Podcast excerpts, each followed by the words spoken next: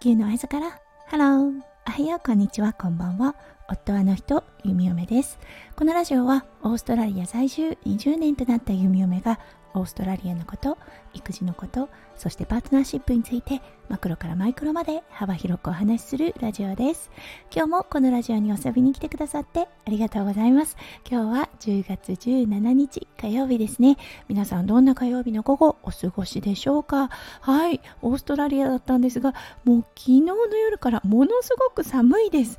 そう日曜日ですね。ビーチに行ってはい泳いでる方も見かけたのに打って変わってねあ風が冷たいまたちょっと冬に逆戻りといったような感じがします。そして今週末また30度超えが予測されています。ああまた体調崩す人多いだろうなぁと思う弓嫁です。はいそれでは最初のコーナーネイティブってどう話す？今日の Aussie English。今日のワードは Pleasure to work with you そして返答に likewise です。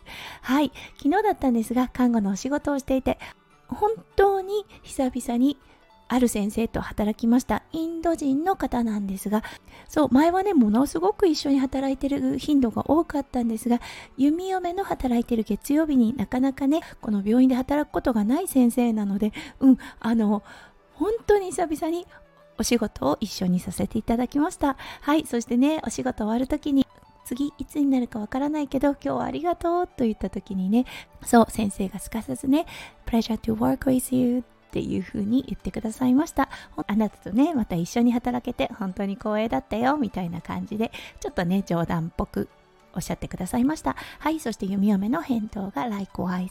はい、もうほんと同じくですっていうような感じで返答をしました。はい、これなんとなくね、ネイティブっぽいよなというような切り返しだと思います。もっとね、砕けた言い方になると say me みたいな感じで言えるかなと思います。はい、それでは今日のテーマに移りましょう。今日のテーマは視線です。それでは今日も元気に読み読めラジオをスタートします。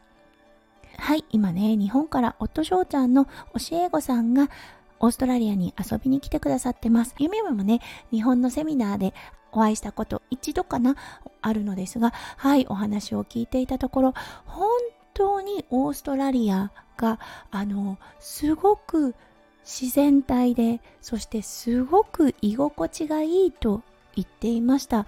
はい。そしてね弓嫁自分でちょっと考えてみたんですね。この居心地の良さの大きな点は周りがね移民である弓嫁だったり夫翔ちゃんだったりそしてねもっと言えばアジア人の顔自分と違う人がいるみたいな感じで見ないんですよね。オーストラリア人に言わせると移民なのかなという気持ちすら湧いていないと思います。というのはね、もう2世3世の方たちが生まれています。なのでね、あの例えばね、こうお話をした時ですよね、もうこっち生まれなの？っていう感じで聞くのが結構当たり前だったりするんですよね。ここ住んでる？みたいな感じで。うん、住んでるよ。ここで生まれた？うん、ここでは生まれてない日本で生まれたの？みたいな感じで、ああ、君は日本人なんだねみたいな感じで、で、話が進んでいくんですが、そう、この子たちはどこから来たんだろうというようなね、あの、アジアに特にありがちな、あの、視線というものを全然感じません。そう、あの、珍しくないし、気にならないんだなっていうことに、改めて気がつきました。これ反対に日本だったらどうかなって思うんです。いわゆるね、西洋人の方ですよね。肌が白くって、目が青くって、髪が金髪でっていう方が来た時に、どうしても目で追ってしまう可能性があるかもしれません。ね、あの、あ、綺麗な人だなの目線かもしれませんし、あ、どこから来たんだろうっていう風な興味から生まれてくる視線かもしれません。ただねあのどうしても目で追ってしまうこう目に入ってしまうっていうことがそう視線の中に入り込んでしまう。うんっていうことが多いと思います。はい。それがねこのオーストラリアにおいてはあないんだっていうことに改めて気がついた弓嫁となりました。すごくね珍しい国だよなとは思います。はい。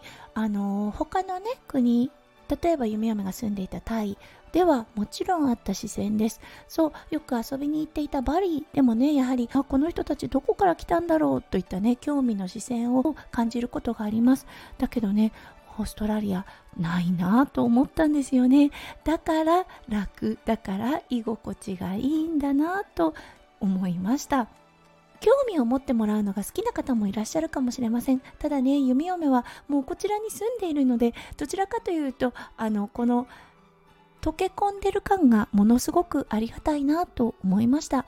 はい、ということで今日はね、そう、お友達と話していてね、改めて感じた、はい、オーストラリア人の気質というのかな、うん、あの姿勢についてお話をしてみました。